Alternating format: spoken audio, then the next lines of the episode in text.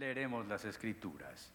Santiago capítulo 4, leeremos desde el versículo 13 hasta el 17. ¿Ya lo encontró? Leemos en la Nueva Biblia de las Américas. Oigan ahora ustedes qué dicen. Hoy o mañana iremos a tal o cual ciudad y pasaremos allá un año. Haremos negocio y tendremos ganancias. Sin embargo, ustedes no saben cómo será su vida mañana. Solo son un vapor que aparece por un poco de tiempo y luego se desvanece. Más bien deberían decir, si el Señor quiere, viviremos y haremos esto o aquello. Pero ahora se jactan en su arrogancia. Toda jactancia semejante es que, es que mala. Aquel pues que sabe hacer lo bueno y no lo hace, le es pecado. Oramos al Señor. Muy agradecidos esta mañana, buen Dios, por traernos a tu casa. Esta iglesia local hoy se reúne en tu nombre, Jesús, para tu gloria, para proclamar tu grandeza, anunciar tu palabra, bendecir tu nombre. Nos reunimos juntamente con tu iglesia universal.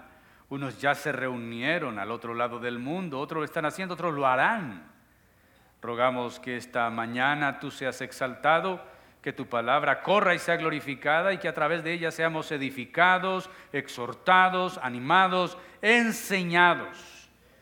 Tu palabra nos mueva, Señor, también a la fe, al arrepentimiento y al tomar decisiones santas que glorifiquen y honren tu nombre. Esta congregación y mi vida estamos en tus manos. Deja oír tu voz en medio de nosotros, para la gloria de tu nombre. Amén. Ahora nos saludamos los unos a los otros y damos los buenos días.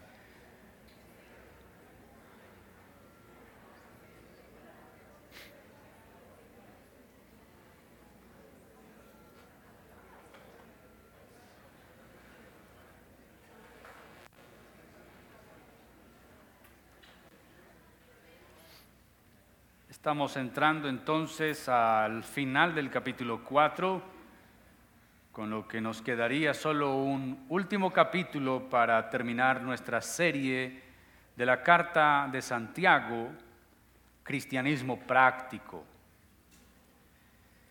Santiago, como pastor de la iglesia en Jerusalén, una de las primeras iglesias cristianas en la historia, está escribiéndole a los hermanos que han sido esparcidos a causa de la persecución que vino por la muerte de Esteban. Es una carta muy exhortativa. De hecho, son diez exhortaciones las que Santiago tiene en la carta y tiene un punto central que es el capítulo 3, cuando Santiago nos habla de la sabiduría de lo alto, la necesidad de ser sabios de parte de Dios. Pero ahora Santiago nos dice que somos niebla, que hoy estamos aquí, pero que mañana ya nos habremos ido. Y eso significa que no deberíamos hacer planes definitivos, porque todo se puede derrumbar en un instante. Ahora, este concepto, sin embargo, deja varios asuntos sin conciliar. En primer lugar, ¿qué tiene que ver esta sección, este pasaje, con lo que ha venido diciendo de sujetar nuestras pasiones en vez de dejar que se descontrolen? ¿Y qué hay con la aplicación con que Santiago termina esta sección, el versículo 17, el que sabe hacer lo bueno y no lo hace, le es contado como pecado? Ahora, ¿de qué forma el hacer planes presuntuosos se relaciona con no hacer el bien que se debería? Los textos que preceden a este pasaje, los versículos 1 al 12, Trata con los problemas que surgen al no sujetar nuestras pasiones, al no someter nuestras pasiones y deseos a Dios. Santiago comienza este pasaje con esa pregunta que quiere romper el hielo. ¿De dónde surgen las guerras y los conflictos entre ustedes? Para hacernos pensar las posibles causas, pero la respuesta está allí, de vuestros deseos y de vuestras pasiones. La causa particular que enfoca es eso, deseo egoísta, satisfacer nuestros deseos y nuestras pasiones. Eso dice Santiago que constituye la raíz de nuestros conflictos interpersonales. Después de diagnosticar la fuente de nuestros problemas, en los versículos 1 al 6, Santiago describe los pasos que podemos dar para asegurar que nuestras pasiones no pasen por encima de otras personas, y es que nos sometamos a Dios, que nos humillemos, que nos lamentemos. Y cierra esta sección, eh, este pasaje, esta sección del pasaje exhortándonos a no hablar mal de los demás, como hace ocho días escuchamos la palabra, lo cual es potencialmente un ejemplo de cómo las pasiones descontroladas nos pueden llevar a usurpar el lugar que Dios tiene como juez. En consecuencia, ¿existe alguna conexión entre esta sección y la anterior? ¿O se trata de un tema completamente nuevo y es la continuación de la enseñanza de Santiago acerca de mantener nuestras pasiones y deseos en línea con los de Dios? Bueno, cuando leemos el pasaje, no hay marcadores gramaticales formales que nos indiquen que el versículo 13 al 17 es un nuevo tema. Debería tomarse como una sección nueva, no hay indicadores para eso. Más bien hay una transición, pero que se entiende de mejor forma como otro ejemplo de un área donde nuestros deseos y pasiones pueden terminar suplantando los planes y deseos que Dios tiene para nosotros. En ese caso, Santiago destaca un área en la que nuestro egoísmo nos puede convertir en ciegos y sordos y terminar haciendo las mismas cosas de las que Dios ya nos ha redimido. Así que el tema sigue. Ahora sigue es el tema del egoísmo de cómo tomamos decisiones descartando a Dios, porque nuestras pasiones y deseos nos llevan a hacer lo que queremos. Y simplemente le pedimos a Dios que nos respalde, como todo creyente hace. Comienza un plan y en el camino es Señor, respáldame. Hacemos las cosas al revés.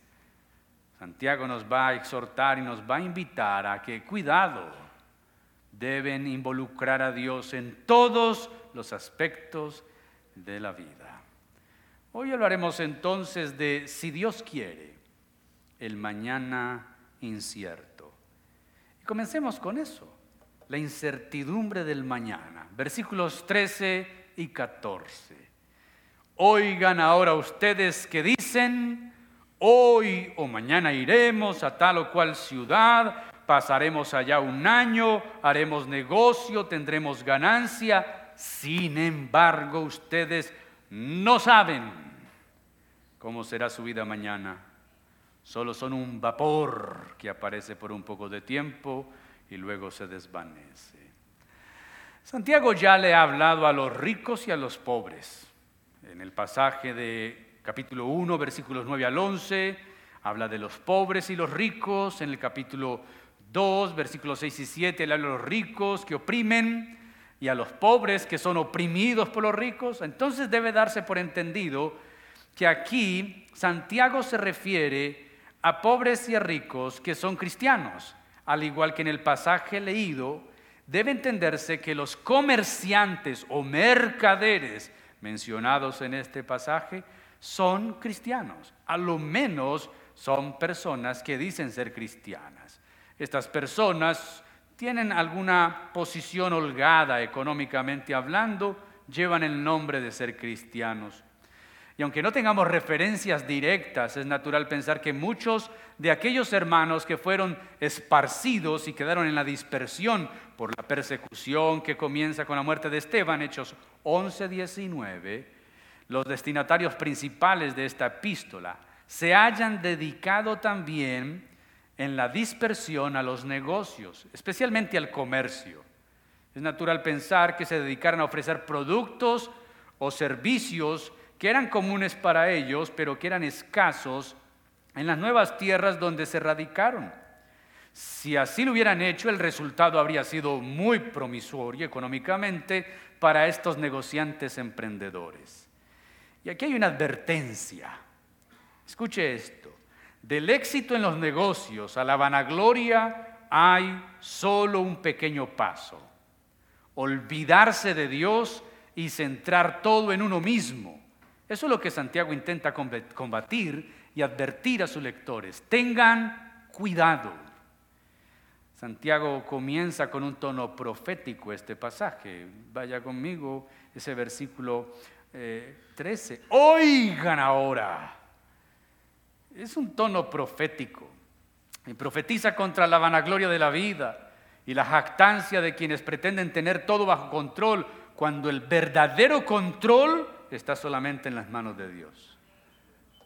¿Quién tiene el control verdaderamente? pero a veces nosotros vivimos como si el control estuviera en nuestras manos. La frase con que comienza el pasaje está escrita en tono profético. El profeta grita sus verdades entre quienes quieran escucharlo, sin preocuparse mucho por el modo en que sus expresiones sean tomadas, ni tampoco en adecuar sus frases a sus oyentes como para no ofender a nadie. Aquí parece escuchar también uno de los ayes de Jesús en San Mateo 23, ay de ustedes, escribas y fariseos, y en todos los pasajes de los evangelios, ay de ti, Corazín, ay de ti, Bethsaida, y los ayes que aparecen en Apocalipsis, ahí parece Santiago, están anunciando un ay de estos.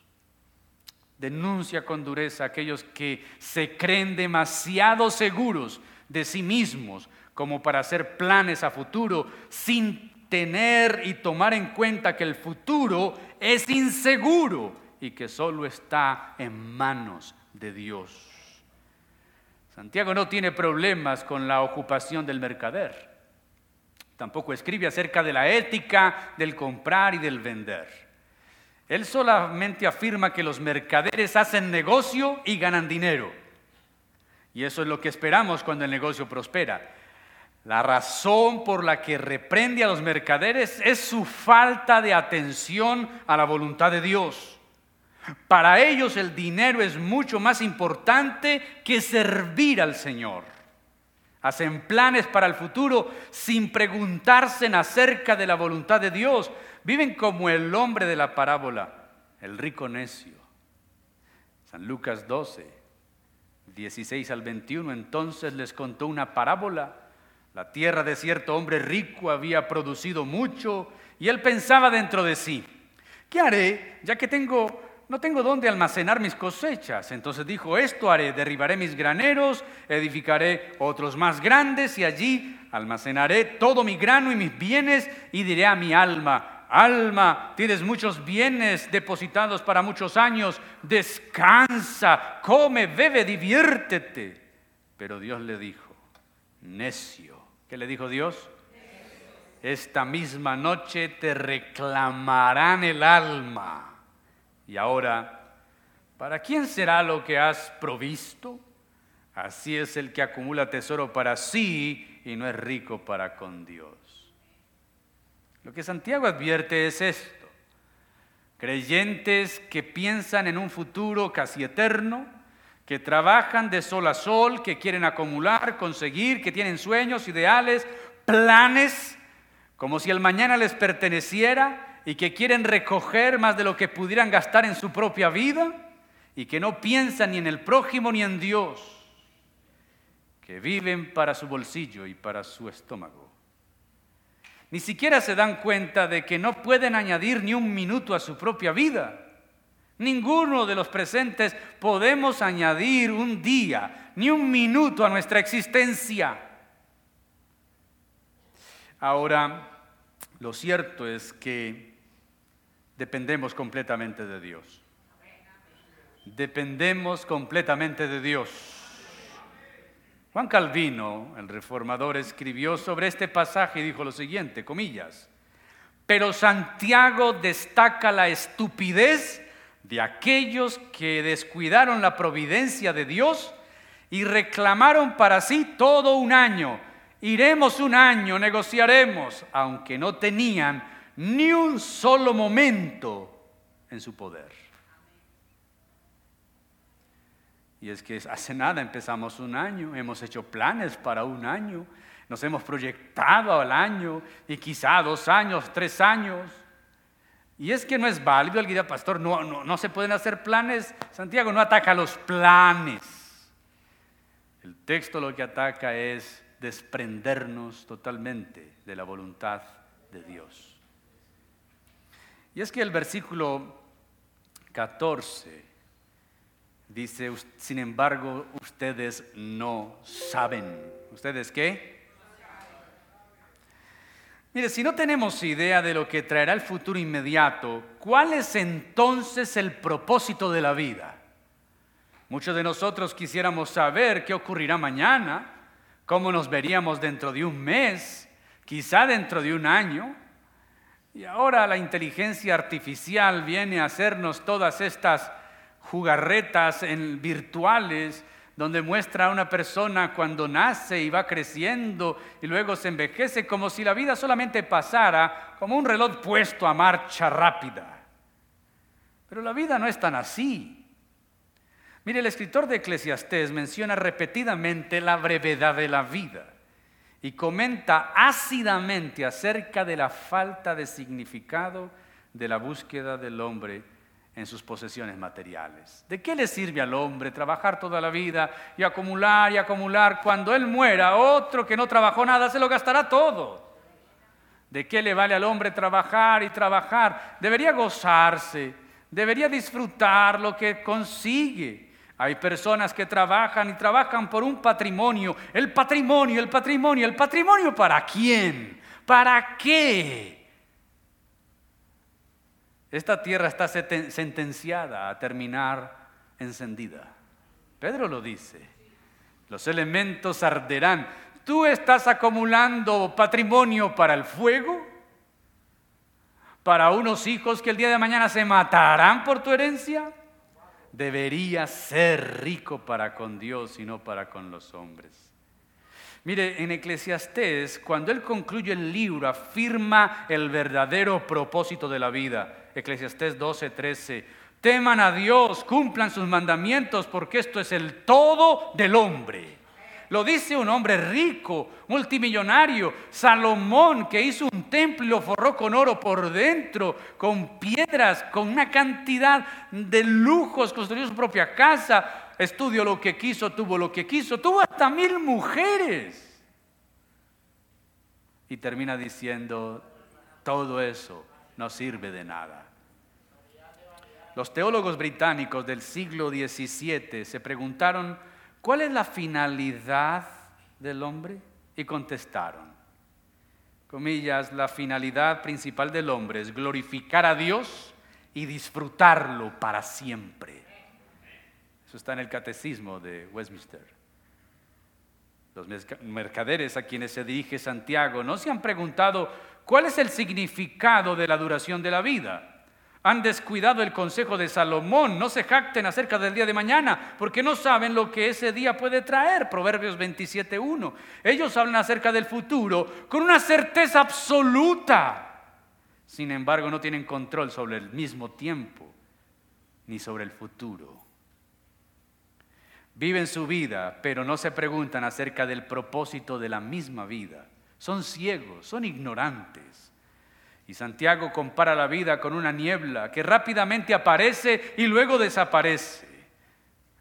Esta mañana veníamos y como nunca estaba una niebla por toda la carretera hasta que llegamos al alto de las palmas y neblina, prender luces, mirar. Uno ve los carros que vienen por sus luces, pero no se imagina el tamaño. Vi unas luces pequeñas viniendo y ahí viene un carro, era un bus. Pero ahorita vamos y la neblina desaparece, el sol sale, se desvanece. Y Santiago compara nuestra vida como eso, una neblina que rápidamente aparece, luego desaparece. ¿Qué es la niebla? Nada más que un tenue vapor que se desvanece a la salida del sol. Es frágil, carece de durabilidad. Varios textos que hablan de la vida como la neblina. Es el Salmo 39, 6 y el Salmo 39, 11. Sí, como una sombra anda el hombre, ciertamente en vano se afana, acumula riquezas, no sabe quién las recogerá.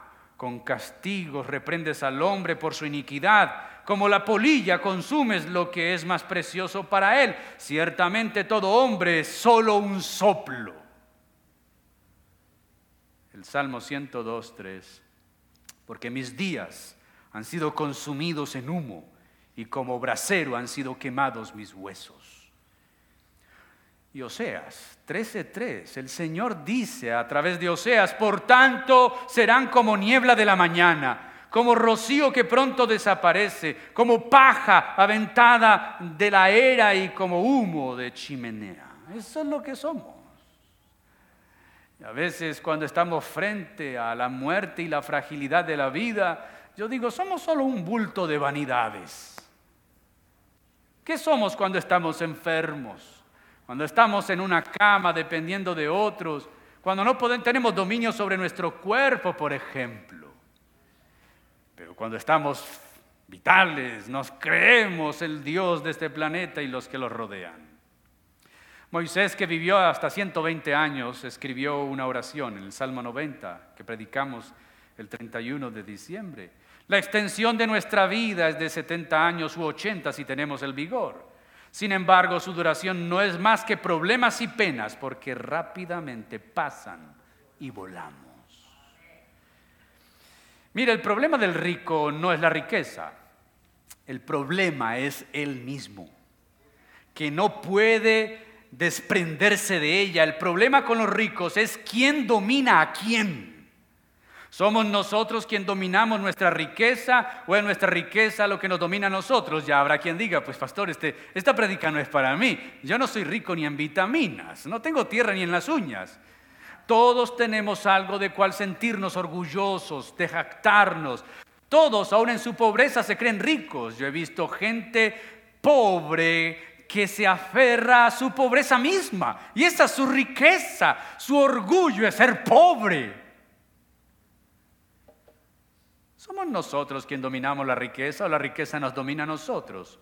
Cuando la subida o bajada de la bolsa de valores es más importante que las relaciones familiares, entonces la riqueza es un problema.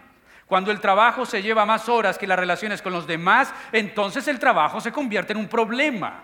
Cuando los planes para el futuro son hechos sin tomar la consideración a Dios, entonces el futuro se ha convertido en un problema. El problema no son la riqueza, ni el trabajo, ni el futuro. El problema es querer volverse rico de la noche a la mañana. Nadie puede hacerse rico rápidamente si lo hace honestamente. Cuando queremos amontonar más de lo que alguna vez vamos a poder utilizar, la riqueza se nos ha convertido en un problema tenemos que aprender a saber qué es la vida.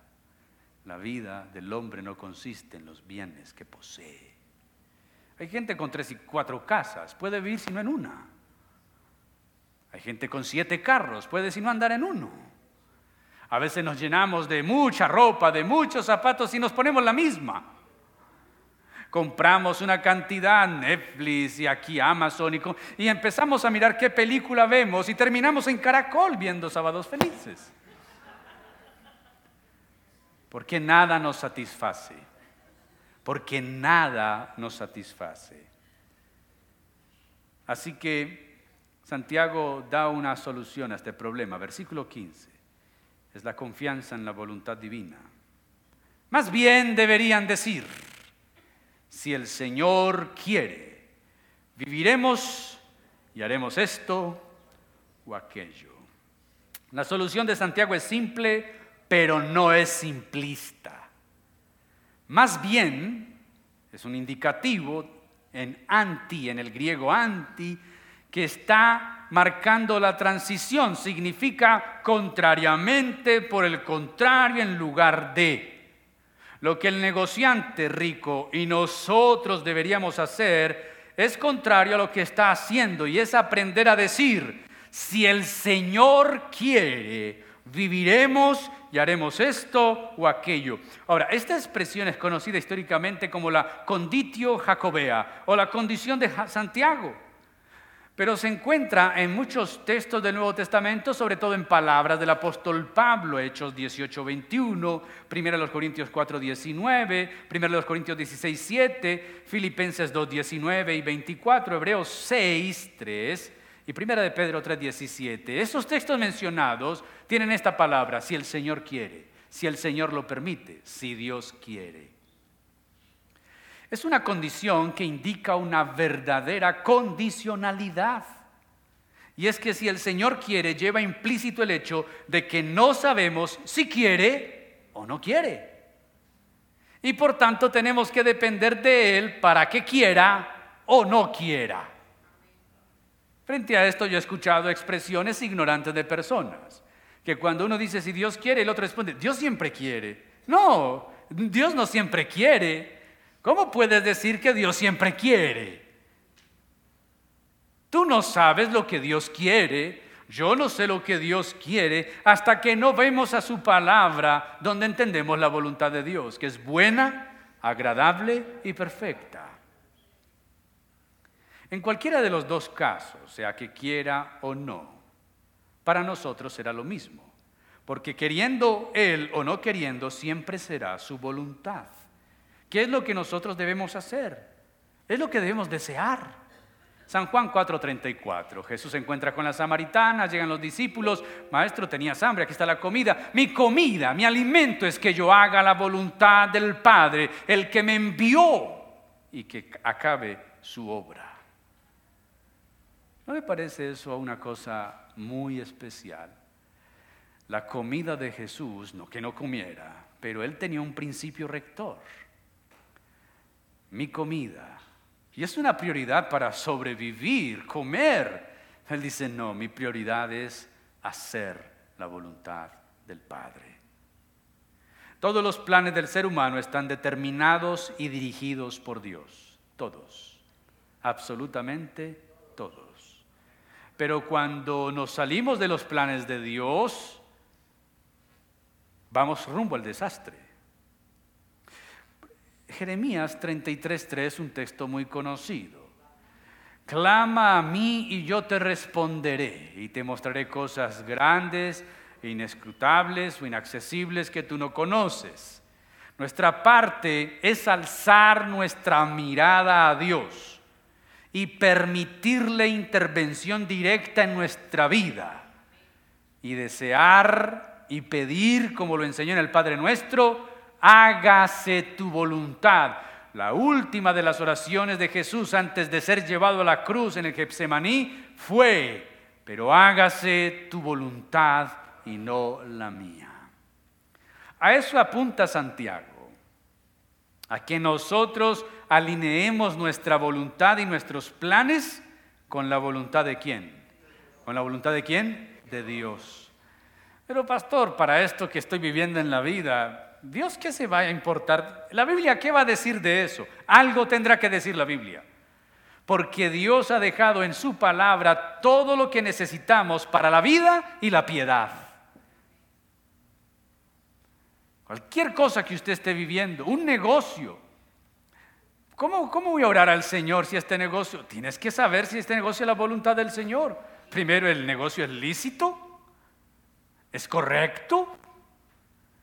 Si luego es correcto el dinero que vas a ganar, ¿cuáles son tus motivaciones? Recuerdan que Santiago ya puso en el termómetro y en la pesa las motivaciones. Pedís y pedís mal y no recibís por las motivaciones. Estás cortejando, eres soltero, cortejas a una mujer, o eres soltera, estás con gusto de un hombre. ¿Es creyente ese hombre? Ah, sí es creyente. ¿Es soltero? ¿Está libre? No, está casado, pero está mal casado. No, no, no, no, no. Eso no lo determinas tú. No te metas allí. Y si es inconverso, menos que te metas ahí. La Biblia lo dice. Es clara la escritura. Desgraciadamente muchas personas hoy en día, como lo ha sido también históricamente, utilizan esta expresión si Dios quiere como un simple formulismo. Mire, los antiguos griegos la usaban, también los árabes. Los romanos la cristianizaron en la expresión latina deo volente, que deriva a nuestro conocido Dios mediante.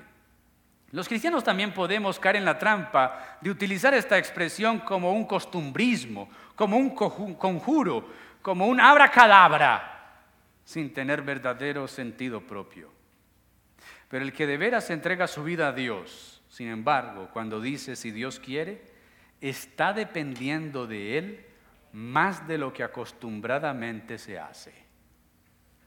Si Dios quiere, si Dios quiere. Y mañana vienes, vienes el próximo, si Dios quiere. Pero no es un decir, es no sé lo que Dios quiera. Tengo que buscar lo que Dios quiere. ¿Vas a hacer ese viaje? Si Dios quiere. Pero si tienes el dinero, tienes los tiquetes, tienes el tiempo, pero no sé si Dios quiere que yo vaya. Hay otras cosas que tengo que hacer. No sé si el viaje glorifique a Dios. No sé si ese trabajo glorifique a Dios. Pastor, encontré trabajo por fin. ¿Dónde vas a trabajar? En un casino. ¿Glorifica a Dios? Tú no eres el dueño del casino, por supuesto, pero glorifica a Dios ¿dónde vas a trabajar. Si ve que si Dios quiere, se ha convertido en nosotros una muletilla sin sentido. Piense por un momento. Las veces que usamos si Dios quiere son casi infinitas. Pero piense además que terminamos haciendo lo que nosotros queremos. No diga amén, no tiene que decirlo. Pero esa es la verdad de nuestra vida. Decimos si Dios quiere como un parche en un neumático, pero terminamos inflando la llanta a nuestra manera. El que de veras entrega su vida al Señor confía en Él con esta frase, que más que una frase es alinear nuestra voluntad con la voluntad perfecta y agradable de Dios.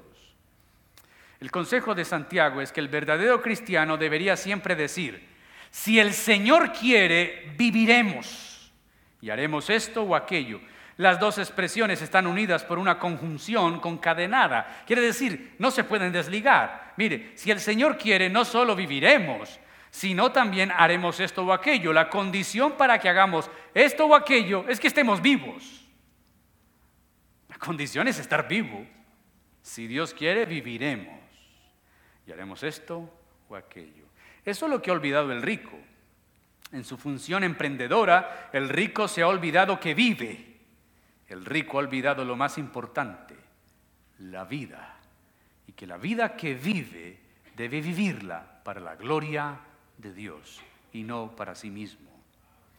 Y así le pasa al rico. Se ha olvidado de Dios, se olvidó de vivir, se olvidó de lo más importante. El negociante piensa solo en sus negocios y se olvidó que la razón de sus negocios es vivir. El rico, como cualquier persona, debe volver a aprender a decir, si Dios quiere. El negociante rico debe aprender que la vida no depende de sí, sino de Dios. El negociante debe recordar que hay otras variables para sus planes, que los horarios de los aviones, la fluctuación de la bolsa de valores, las variables más importantes de nuestra vida son la voluntad de Dios y la vida misma. Estas dos cosas, en estas dos cosas el negociante puede luego hacer planes. Pero planificar sin consultar ni la voluntad de Dios ni la vida es planificar un desastre. Señor, ¿tú quieres? Hay cosas que no debemos consultarlas porque son obvias. Señor, ¿quieres que vayas a la iglesia? Eso es obvio, no dejando de congregarse. Señor, ¿quieres que ore? Eso es obvio, no lo preguntes. No preguntes lo obvio, no consultes lo obvio. ¿Debo orar? No consultes eso, hay que orar en todo tiempo, sin cesar, dice la Biblia. Señor, es tu voluntad que diezme y ofrenda. Eso está en la Biblia. No preguntes lo obvio. Señor, ¿será que hoy me levanto a trabajar? Es obvio, el que no trabaje, que no coma. Finalicemos con la autosuficiencia pecaminosa, versículo 16 y 17. Pero ahora se jactan en su arrogancia. Toda arrogancia semejante es que mala. Aquel pues que sabe hacer lo bueno y no lo hace, le es pecado. Y este versículo nos recuerda la vigorosa advertencia que ya Santiago hizo citando el Antiguo Testamento. En el versículo 6 del capítulo 4, Dios se opone a los soberbios, pero da gracia a los humildes. Proverbio 3:34. Y es que algunos de los comerciantes habían hecho su viaje, se habían arriesgado, habían obtenido una buena ganancia, como siempre sucede. El éxito llama al éxito y junto con la prosperidad viene el orgullo y la autosuficiencia. Lo logramos. Se logró. Se cerró el negocio. Listo. Dale gloria a Dios. ¿Qué sigue? Para muchos, con la prosperidad viene el orgullo, la autosuficiencia. Yo soy tenaz para esto. Es que eh, para esto nací. Yo tengo el arte de esto. El yo. Ahora,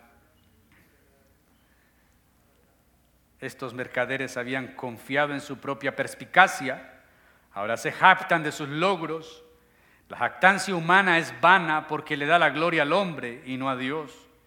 Y este tipo de alardá que incluye jactarse de los propios logros esto no solo es injustificable, sino que también es totalmente inaceptable delante de Dios. Eso es malo. Dios no comparte su gloria con nadie.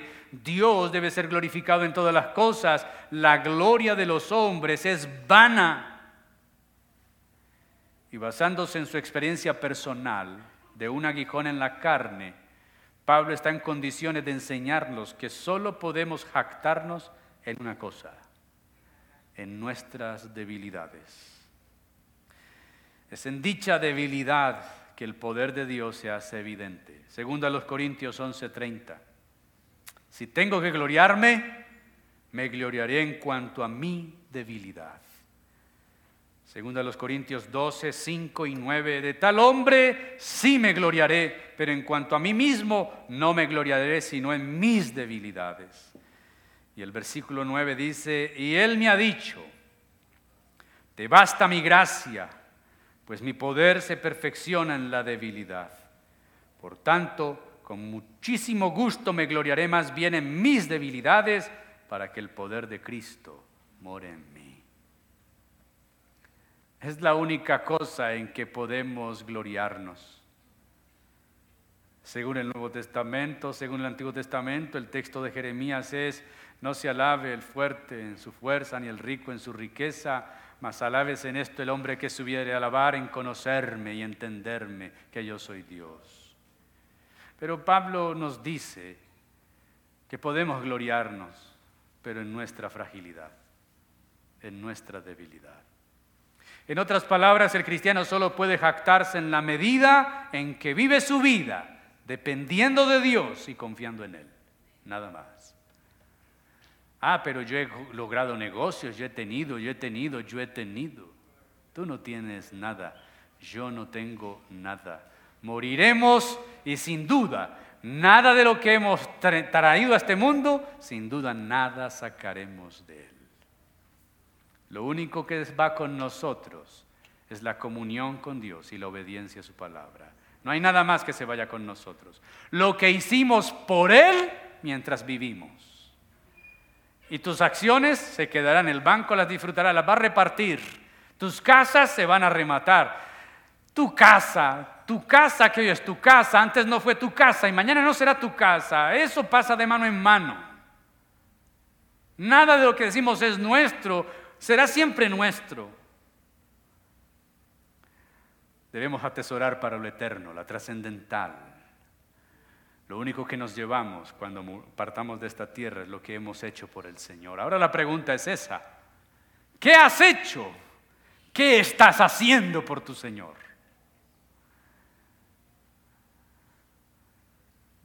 No, no, es que no he tenido tiempo, pastor. Mucho trabajo. Ah, estás acumulando para ti. Estás haciendo tu gran patrimonio. Muy felicitaciones. Cuando mueras, no te pedirán las escrituras de tu casa. El Señor te dirá, ¿qué hiciste para mí? ¿Qué hiciste para mi reino? Santiago concluye esta sección específica de su carta con un dicho proverbial que quizás circulaba en el mundo judío de su tiempo. Hay un adverbio en el versículo 17. Aquel pues, ese pues vincula el proverbio con el texto anterior, no está desligado el último versículo. Pero el tono en que lo dice cambia, puesto que Santiago ya no está dirigiéndose específicamente a los mercaderes, sino a todos los lectores de su epístola, y esto nos incluye a nosotros también. Y aquí hay una premisa que no podemos olvidar. A mayor conocimiento, mayor responsabilidad. El dicho proverbial formula una seria advertencia contra el pecado de la negligencia. No solo se menciona el pecado de comisión, sino el pecado de omisión. Ese pecado en particular asoma su horrible cabeza cuando el hombre rehúsa a Dios, formula planes, es exitoso, se jacta de sus logros, pero Dios queda fuera de la ecuación. El hombre repite el pecado de omisión cuando no hace el bien que sabe que debe hacer. Y Jesús pone este pecado en mira cuando describe al sacerdote y al levita en la parábola del buen samaritano que pasaron por encima del hombre malherido. O a la persona que durante su vida en la tierra no alimentó al hambriento, ni hospedó al extraño, ni vistió al pobre, ni visitó al enfermo o al prisionero. Mateo 25, 40 al 46. Y también al rico que no se interesó por Lázaro mientras éste era opulento y Lázaro perecía. Santiago se dirige a la persona que sabe el bien que debe hacer pero no lo está haciendo. No le está hablando a gente que peca en ignorancia. A esos, como a los filósofos atenienses en el Areópago escuchando a Pablo, Pablo les dijo, en el pasado Dios pasó por alto tal ignorancia, pero ahora ordena a toda gente y en toda parte que se arrepienta. Hechos 17:30, el pecado es transgresión de la ley. Juan dice en su primera carta, capítulo 3, versículo 4. Entonces, trátese de un pecado de comisión lo que hago, o de omisión, lo que dejo de hacer, el mismo es una afrenta a Dios, en especial si es el pecador conoce los mandamientos de Dios. Nosotros sabemos el bien que debemos hacer, no lo estamos haciendo. Eso se llama como pecado. Nunca debe tomarse el pecado a la ligera. Y esto es especialmente cierto en la omisión, al cual con frecuencia se le da al inocente apariencia de descuido. Ay, es que se me olvidó. Usted se imagina si estamos delante del trono de Dios y que Dios empiece a mencionar nuestros pecados de omisión, lo que sabíamos que debíamos hacer y no hicimos. ¿Qué le diremos al Señor? Ay, se me pasó por alto. Ay. O culpando al otro, ¿por qué no me acordó? ¿Por qué no lo copié en la libreta? No lo tuve, el celular lo puse en alarma y no me anunció. No hay excusa delante del Señor. Consideremos, por ejemplo, el discurso de despedida del profeta Samuel, juez Samuel, a los israelitas. En primer libro de Samuel 12, 23, Samuel dice, en cuanto a mí, lejos esté de que de mí que yo peque contra el Señor dejando de orar por vosotros. Samuel evitaba el pecado de la negligencia. La negligencia equivale a no tener en cuenta a Dios y al prójimo y es por tanto un pecado contra la ley de Dios. El que sabe hacer lo bueno, lo sabe hacer porque conoce, tiene conocimiento y no lo hace, le es contado como pecado. Ahora, ¿eso qué tiene que ver con el texto que viene? Santiago diciendo que estos ricos planeaban, o estos mercaderes más que ricos planeaban, nosotros planeamos, nosotros garantizamos el futuro y el futuro es incierto. Nosotros decimos iremos, creemos que tenemos el año tomado de la mano. Mejor dicho, el pecado es este. Sacamos a Dios de nuestros planes. Y solo metemos a Dios si el plan falla. El plan, nosotros tomamos las decisiones. El plan va marchando bien, yo soy un teso. Tomamos las decisiones, el plan va marchando mal, Señor, por favor, ayúdame, Señor, respáldame. Y venimos a Dios a pedirle su ayuda, haciendo lo que el proverbio advierte, la insensatez del hombre tuerce su camino y luego contra Jehová se irrita su corazón. ¿Por qué estamos reclamándole a Dios de cosas que nos están sucediendo o no se están dando si no lo tomamos en cuenta? Y si lo tomamos, pastor, yo sí oré, sí, ¿y qué te dijo el Señor? No, nada, yo oré y empecé. No, tienes que orar y esperar una respuesta, buscar una respuesta. Orar no es un salvoconducto para hacer las cosas. Orar es solo el inicio de buscar la voluntad de Dios. Pastor, yo me casé. ¿Pero por qué te casaste? Yo oré. ¿Y qué te dijo Dios? No, nada, pero yo creía. No, tienes que esperar la respuesta. Conclusión. Ellos dicen, ay, sí, por fin. Conclusión. Santiago denuncia sin ambigüedades, dice Luis Alfonso Schockel en su Biblia del peregrino. Santiago denuncia sin ambigüedades la actitud soberbia de los negociantes y de sus comunidades que centran su vida solo en enriquecerse, excluyendo a Dios y a los hermanos. Mire, cuando se habla en nombre de Dios, son comunes los verbos vivir y hacer. Coinciden con la coherencia de la vida cristiana que Santiago ha venido exigiéndonos y pidiéndonos. Coherencia. En cambio, cuando se habla orgullosamente, como está en el versículo 16, se se prescinde de Dios, perdón, aflora la maldad, el egoísmo, la codicia, se diluye como neblina la verdadera identidad cristiana. Mis queridos, es necesario que recuperemos la fe en la providencia de Dios y la confianza absoluta en su gracia. Necesitamos volver a confiar absolutamente en Dios. El salmista expresó esta confianza cuando en su salmo dijo, en tus manos están mis tiempos. Ahora Dios nos muestra el camino, su voluntad a través de su palabra. A nosotros nos toca recorrerlo en un acto de obediencia y fe. Y cuando estaba leyendo y mirando el sermón, Pensé cuántas cosas en la vida identifican esta actitud que Santiago denuncia. Y recordé una canción que tiene más de 2.700 versiones. Una canción que es controvertida porque no se sabe quién es el autor original, tuvo una letra inicial, luego fue cambiada y la han interpretado cientos de artistas en el mundo. La canción se llama A mi manera. Yo sé que usted la ha escuchado, la ha cantado Vicente Fernández, Copla también la cantó, la cantó Frank Sinatra, cualquier cantante canta esta canción.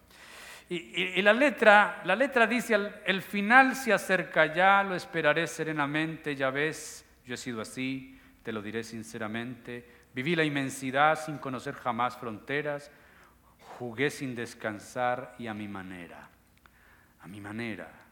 Esa va a ser la base de la canción, a mi manera. Y es que la personalidad de aquel hombre se define como fuerte, confiada y determinada. Es un hombre que no depende de otros para progresar, que hace lo que siente y dice lo que piensa, que no se atemoriza con los desafíos de la vida que le ha presentado y que cuando estos parecieron superarlo, ha sabido resolverlos a su manera. Al final, al ver cómo ha transcurrido su vida, está feliz de cómo vivió, del curso que tomó su vida, de lo que logró de ella. No obstante, reconoce que se arrepiente de ciertas cosas y de haber sufrido grandes tristezas. Esta canción nos recuerda la filosofía de un mundo que no toma a Dios en cuenta para nada. La gente que vive a su manera le ha dado la espalda al Señor. Y temo decirlo, Muchos cristianos viven a su manera y solamente toman en cuenta a Dios cuando tienen problemas. Mis queridos, Dios esta mañana nos llama a que no vivamos a nuestra manera. La invitación es que vivamos la vida a su manera. Si Dios quiere, viviremos, haremos esto y aquello, pero lo que hagamos y a donde vayamos, todo debe ser para la gloria de su nombre. Amén. Puestos empeoramos.